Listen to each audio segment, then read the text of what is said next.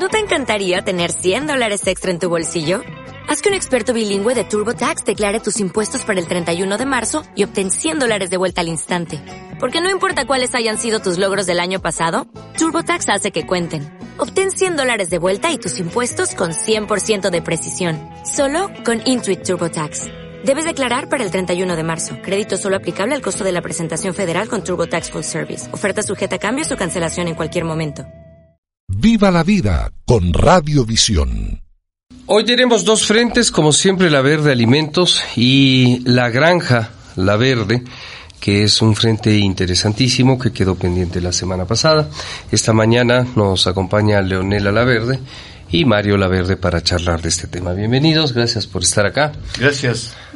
No, un placer. Eh, Mario, eh, siempre vale la pena hacer un uh, recuento de la verde alimentos. eh, ¿Cuál es el perfil? Creo que el uh, producto estrella es el Super Chocho La Verde.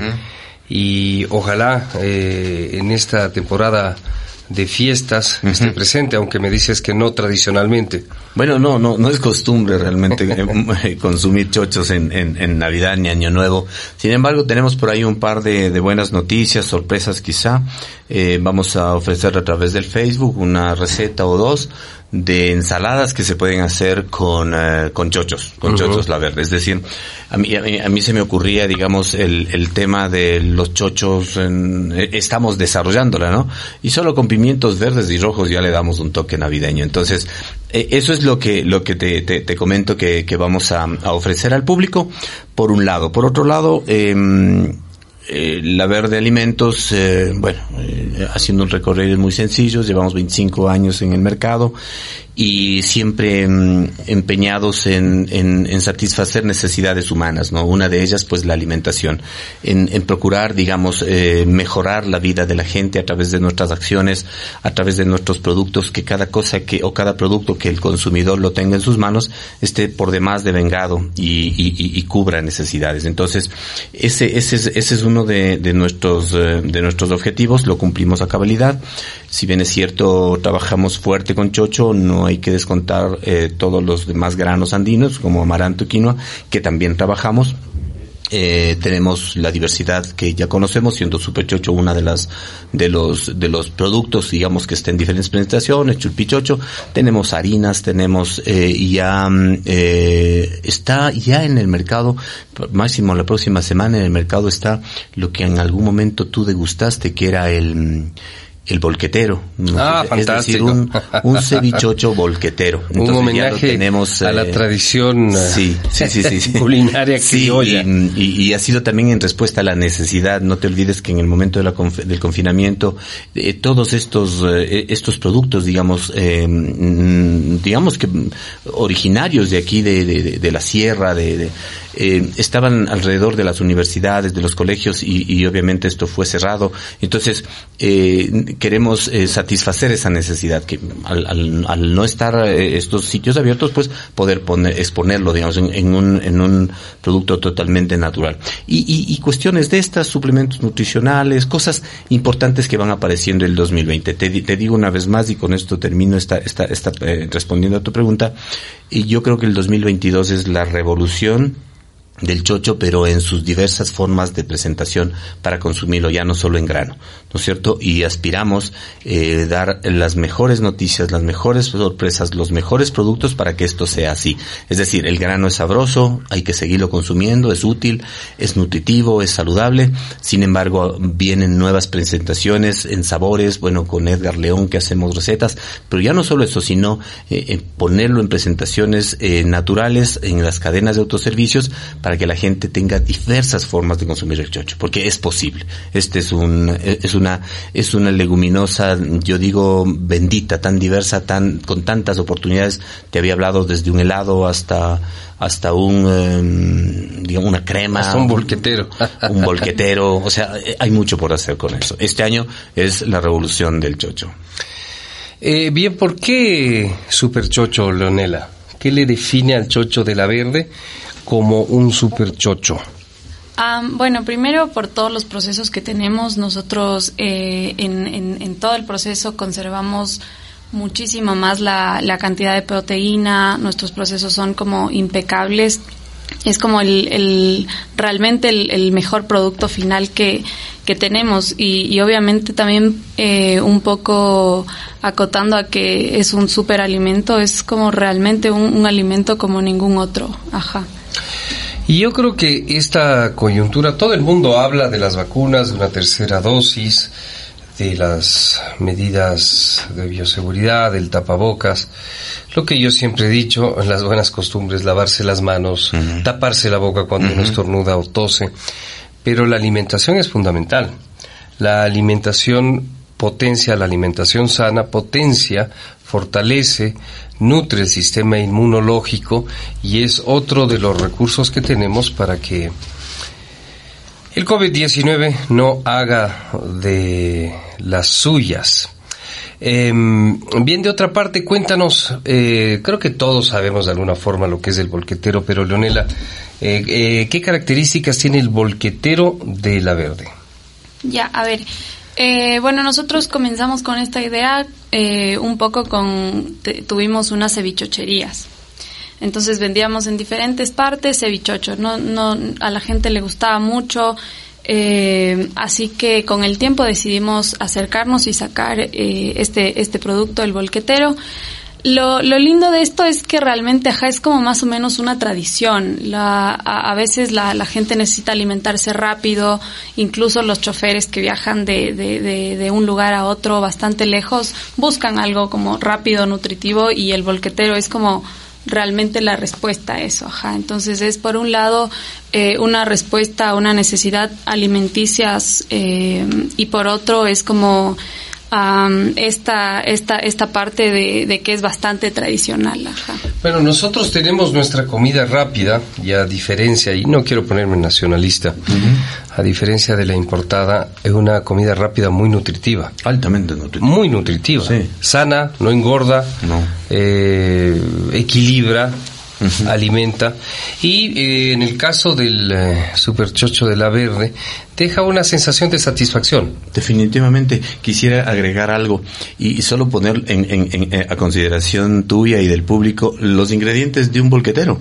A ver, estamos Exacto. hablando de tomate, tomate de eh, riñón, el licopeno, eh, antioxidantes. Estamos hablando de cebolla. Eh, la cebolla generalmente está reconocida como, como ayuda y fortalece el, el, el, sistema respiratorio. Bueno, tenemos los perejiles. Luego tenemos el, eh, el chocho. El chocho, mira que al final ya la gente lo conoce y sabe los beneficios nutricionales que tiene. Tenemos maicito, tenemos chifle. Entonces, fíjate que los componentes del, eh, del bolquetero son, y nosotros nos hemos encargado de que sean naturales. Yo te dije un día, la forma de preservar nuestra es más o menos como preservan los europeos los productos en el, en, en el sótano cuando viene el invierno, ¿no es cierto? No usamos preservantes, buscamos métodos naturales de preservación. Entonces, eh, si volvemos al tema del bolquetero, mira, son cinco o seis ingredientes, pero altamente nutricionales, que le convierten en una bomba nutricional. Además, deliciosos, porque creo que una de las eh, razones eh, de por qué fracasó toda esta, esta tendencia de alimentarse bien a través de un asesor, uh -huh. se me escapa el nombre, eh, los nutricionistas, uh -huh. es porque se olvidaron del placer. Uh -huh. Y, por ejemplo, en el caso del, del volquetero, es, eh, es una receta deliciosa, sí. placentera. Así que amigos, amigas, recuerden que el sistema inmunológico se nutre y se nutre entre otras cosas de, de vegetales, de granos eh, y, un, y una latita de, de atún tampoco está de más. Que está bien. Lo otro que tú decías. Eso, eso, eso también eso viene es, en el volquetero, sí, ¿no? Viene y viene de cajón. Lo que decías del sistema inmunológico, una cosa que yo quisiera también recomendar a la gente es que no se inquieten, no se preocupen solo por la vacuna, porque la vacuna en sí considero, es mi, solo mi propia consideración, no será lo que salve al mundo, sino una buena alimentación. Así es. Y cuidar el sistema inmunológico. No se piense que el sistema inmunológico está únicamente en los glóbulos blancos. Y eso, eso es, eso no sé por qué se dice. Mira, sistema inmunológico está en todas las mucosas que nosotros tenemos. Nosotros a nivel de nariz, a nivel de boca, a nivel faringe, tenemos en las guerreros en las amígdalas, tenemos guerreros que defienden nuestro, nuestro cuerpo, en el estómago la flora, fauna microbiana que tenemos en el estómago, en nuestras orejas, en todos los, digamos, mucosas de, todo tipo, ojos, está, está, digamos, desarrollado, y eso hay que potenciar, y eso se potencia con alimentación sana, con menos desinfecciones excesivas. Sí, eh, en realidad el cuerpo humano tiene una farmacia, cada quien tiene una farmacia, una intrafarmacia, que si está bien cuidada, si está bien alimentada, funciona. Sí, hay elementos exógenos como las vacunas que, que pueden ayudar, pero si la humanidad ha sobrevivido y muchas especies han sobrevivido, bueno, si no ha intervenido el hombre, es precisamente porque hay un sistema inmunológico que lo, que lo permite. De otra parte, esto, claro, mucha gente duda de esto, pero la memoria inmunológica está en las amígdalas.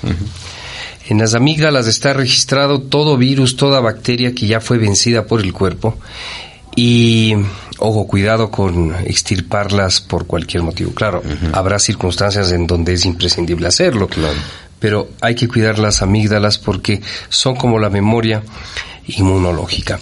Vamos a hacer una pausa comercial. La Verde además está en eh, internet con más de 50 recetas. Sí. Leonela. Sí, tenemos eh, en, nuestras redes, en nuestras redes tenemos eh, varias recetas con, con, los productos porque de hecho queremos diversificar la, la manera en la que utilizamos los los chochos en general. Entonces sí, tenemos bastantes recetas desarrolladas y probadas por, por Edgar León. Em, en, nuestras redes. Sí, porque tenemos, tendemos a la cautividad, ¿no? Deja en lugar de detergente, el comercio en lugar del periódico, la gilet en lugar de una hoja de afeitar. y, también pasa lo mismo en esto, ¿no?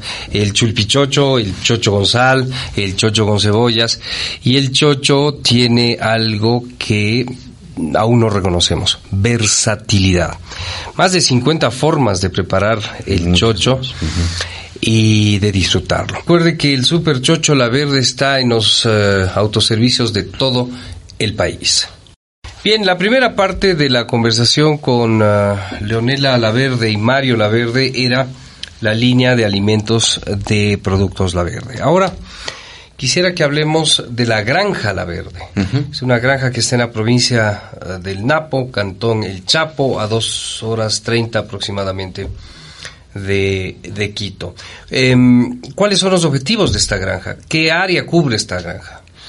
A ver, nosotros, em, respondiendo directamente a tu pregunta, son la granja como tal tiene 30 hectáreas. 30 hectáreas de las cuales un poquito más de 20 hectáreas la tenemos en bosque virgen y la diferencia en, digamos, en producción agrícola, pero bajo criterios biológicos y bajo criterios integrales. Eso en sí es la, mm, la granja de, lo que, de la que tú me estás preguntando. En los objetivos que tiene esta granja, así como hubo una anterior, este proyecto lo hemos denominado la verde Organic Farms. Y, y, hago y recalco en el tema farms, porque estamos hablando de una granja, pero en realidad de momento estamos eh, procurando habilitar tres granjas eh, que serían manejadas directamente por nosotros, pero la propuesta es llegar a tener 100 o 1000 o, o 100 mil granjas, porque al final esto es una granja modelo, es una granja donde se han ensayado una diversidad de actividades en producción agrícola y pecuaria.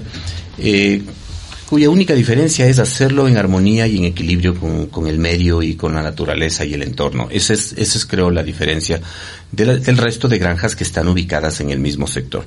Eh, eh, tú habías mencionado bien que es en el Cantón El Chaco, es la parroquia es Gonzalo Díaz de Pineda, y esta parroquia tiene una cabecera parroquial eh, que tiene por mal nombre el bombón, lo llaman así. Y te quiero conectar, comentar una anécdota chiquitita de por qué le llaman el bombón. En este sector se dan palmeras y ahí hay una palmera. Bueno, la palmera es el árbol más alto de todo bosque en el mundo. O sea, te puede... ¿Hasta qué altura puedes llegar? 70 metros. Es, ¿De verdad? Es una locura. Sí, 50, 70 metros. Pero flaquitas, ¿no? Sí, pero son, son organismos Altas, pero especializados. Sí, y, y es, y la razón es que son organismos especializados. Es decir, no desperdician absolutamente en nada y lo que son es un tallo, como tú dices, delgado, flaco y tiene arriba sus paneles solares, que son las hojas, que lo que buscan es solo superar eh, a cualquier árbol y estar por encima del bosque. Y captan el mejor sol, la mejor luz, y que esa es la particularidad. Entonces, en este sitio hay una palmera que le llaman el bombón. Y le llaman así porque eh, estaban naturalmente en, en el bosque, ¿no? Pero cuando llegaron los colonos, hace 80 años más o menos, entonces deforestaron el bosque para hacer potero y algunas que otras palmeras quedaron en el potero, ¿no es cierto? Entonces, cuando una, una palmera de estas, una de sus hojas en- ya entra en estado de senescencia, esta hoja se desprende desde 70 metros de altura, te podrás imaginar. Las hojas deben medir no menos de unos 8 a 10 metros, te puedo contar. Enormes. No son, son hojas enormes. Y el rato que caen de 70 metros, eh, tienen una forma de una flecha, ¿no? Porque el, tienen una parte pesada y las hojitas se hacen como la, Como la pluma de sí, la- como la pluma, ¿no? de la flecha. Entonces el rato que caen, caen, pero de una forma increíble. El, cuando llegan al potero o a la selva, la gente dice que cuando caen hacen bom, bom. ¿No es cierto? Ah, es el ruido. ese es el ruido que provoca esta palmera y eh, por esta razón al pueblito este que es una es, una, es un pueblo muy bonito eh, lo llaman el bombón. Te comentaba esto porque es algo que, que a mi modo de ver es, es muy simpático Sí. y puede ser muy útil porque si tú vas al Chaco y preguntas por Gonzalo Díaz de Pineda, no, casi no te van a dar razón. No, no te van a dar, no, no tienen esa referencia, pese a que es el nombre de la parroquia. Pero tú preguntas por el bombón y te mandan directamente al sitio de do- donde está ubicada la granja. Te quería mencionar un antecedente, la granja, mm, eh, bueno, antes teníamos una granja en Puembo, que estuvo, digamos, haciendo su trabajo por más o menos unos 5 o 6 años. Esto fue una granja educativa. Primero fue una granja, teníamos una producción grande de, de- cabras y un sinnúmero de cosas, pero, pero eh, fue una granja educativa que funcionó por más o menos unos cuatro años dando servicio a niños. Teníamos acuerdos con los, con los colegios, con las escuelas del sector y ellos iban y practicaban ahí. Entonces de ahí partió la granja, ¿no? Bueno, ahí eso también nos hizo conocernos y en algún momento se mm, nos contrataron para dar cursos de agricultura biológica y turismo en el Chaco y es ahí donde yo fui a dar en este pueblito porque una, un, un habitante de ahí hizo una pasantía en nuestra granja en Puembo y nos llevó allá y ahí Y les ubicó en esa Sí, zona. Y ahí fue que hace 10 años llegamos hasta allá. Entonces, eh, la eh, hace, hace 15 días hablamos un poquito de los problemas medioambientales, ¿recuerdas? Sí, sí. hablamos un poco del riesgo de contaminación de agua, agua, claro. la deforestación, el proceso de Así es. degradación del bosque y todo lo demás. Y bueno, hace 10 años eh, era un poquito parecido, pero hoy es mucho más fuerte. Entonces, esto fue uno de los de los de, la- de las eh, digamos eh, lo que nos motivó a montar una granja modelo, una granja orgánica, una granja Esta granja actual, ¿qué tiene de la primera granja de Pueblo? Los mismos principios. Sí. Eh, va a tener la misión de multiplicar el conocimiento, Sí, divulgación. sí. De hecho, en la primera granja movimos miles de miles de miles de niños, ¿no? Y el objetivo era hacerlos vivir criterios y ponerles criterios ecológicos. Acá, la primera granja era de dos hectáreas, esta es de 30 hectáreas, ¿no es cierto? Pero estas 30 hectáreas están vinculadas a 275 hectáreas eh, de bosque. ¿No es cierto? Que es otro de los proyectos que tenemos, que, que lo hablamos enseguida. Entonces, eh, ¿qué, mm, ¿qué diferencias y qué similitudes? A ver, eso- son, las dos fueron granjas biológicas integrales, la una fue a pequeña escala, esta otra es a gran escala, es, es una oportunidad para que los colonos, los colonos allá, eh, Diego, cada colono no tiene menos de 50 hectáreas, o sea, cada colono tiene sus 50, 70, Y 100 la hectáreas. capacidad de destrucción altísima. Es altísima porque más o menos le- les mencionaba que un colono, se había hecho un, un estudio que un colono interviene en el bosque o, o- o- o tumba el bosque o destruye el bosque en, en alrededor de 5.75 hectáreas por año, por colono. Entonces, esas 100 hectáreas ya prácticamente están en portero o, están en condiciones inadecuadas. Entonces, ese, ese es un poco el, el, el, el, objetivo de la granja que tú me preguntabas. O sea, poder ser un punto de, de aprendizaje, poder ser un punto de, de experimentación, que es lo que hemos venido haciendo, para generar la mayor diversidad posible eh, productiva, agrícola y pecuaria. Y de recordación, es decir, eh, eh, nada más amable que ser consistentes y coherentes con el medio ambiente. Definitivamente, claro. O sea, la verde en sí ha tenido siempre esta base, ¿no es cierto?, de ser responsable con el medio ambiente. Lo hemos hecho a nivel de la Verde Alimentos, ahora lo estamos haciendo a, través de la Verde Organic Farms y, y, y, sobre todo más allá de lo que nosotros hacemos, ojalá poder contribuir a que lo que los demás hacen también tenga coherencia, tenga lógica y tener un grado de incidencia, de influencia, de, de apoyo hacia a través del conocimiento hacia los vecinos del sector, hacia la gente del cantón, de la provincia, del planeta, de que hay una forma adecuada mejor obviamente, pero adecuada de hacer agricultura sin ofender, sin destruir el medio ambiente. Existe. O sea, no es algo que lo hemos inventado, sin embargo lo hemos probado y existe. Hay una forma de convivencia, una, una forma productiva y de convivencia con, con, el sector, con el medio ambiente. puede ser más rentable, que de hecho es mucho más saludable para el medio ambiente y que debemos recuperar.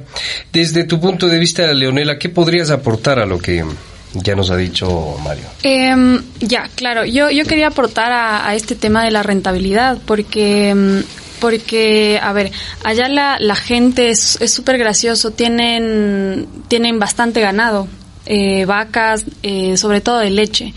Entonces, ellos venden su leche eh, pero no consumen su leche, o sea, compran ya de, de Venden su leche, pero compran la leche en tarro. Ajá. Entonces, tú puedes ver cuando vas al pueblito, pues llegan los camiones de las marcas grandes de leche a venderles la, la leche que ellos mismos la... Y obviamente la compran mucho más cara a, lo, a, lo que venden. Entonces, claro, en ese sentido también nosotros quisimos ser una respuesta.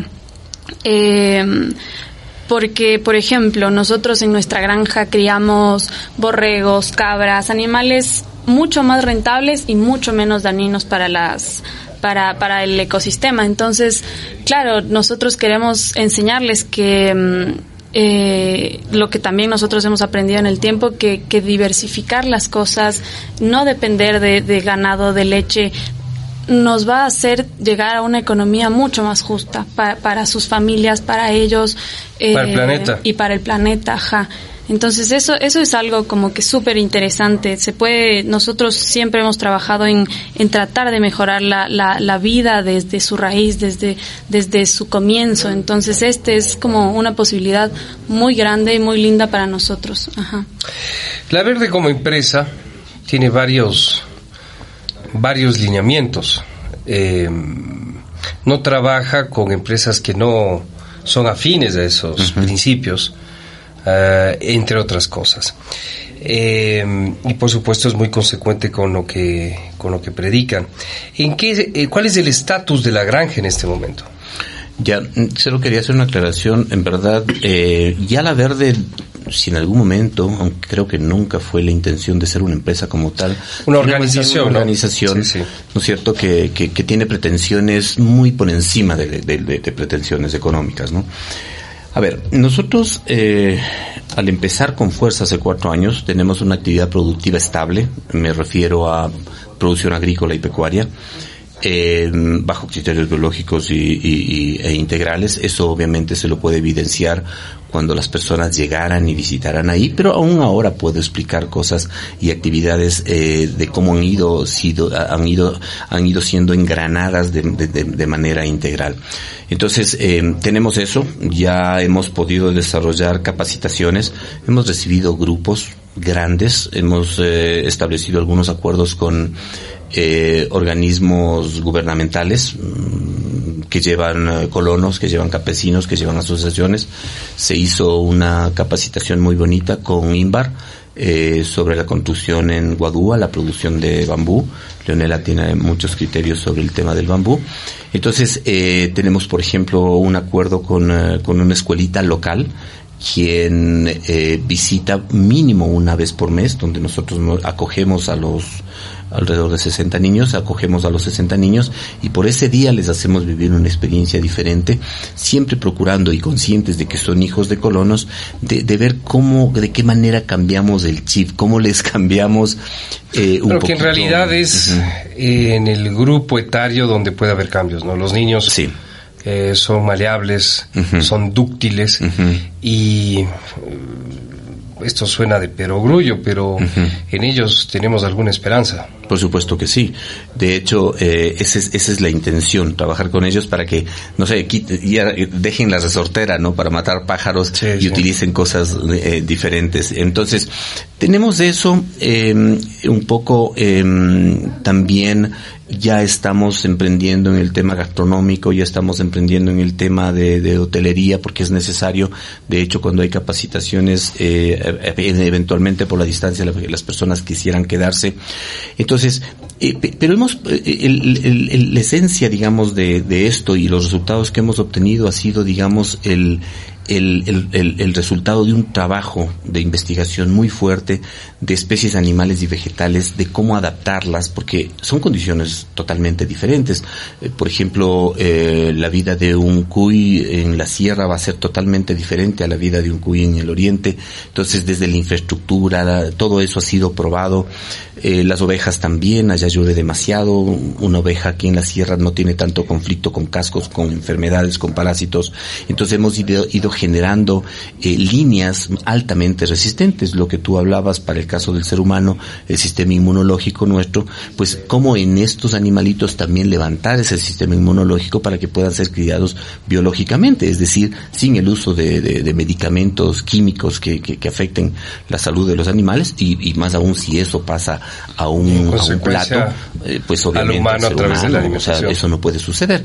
Lo propio con cada uno de los vegetales, ¿no es cierto? Eh, llámese las hortalizas que producimos, llámese el, café que producimos, cómo hacerlo de forma natural, cómo hacerlo orgánico. Todo este proceso lo hemos vivido y lo hemos establecido y lo tenemos, digamos, eh, ya, ya, ya controlado de alguna manera, ¿no es cierto? Entonces hemos desarrollado tecnologías adecuadas para cada caso, para cada especie. Nosotros creemos en la diversidad, sabemos con certeza que la diversidad será la salvación de este planeta, mientras no se entienda y no se acepte este principio de vida, pues las cosas no van a estar bien.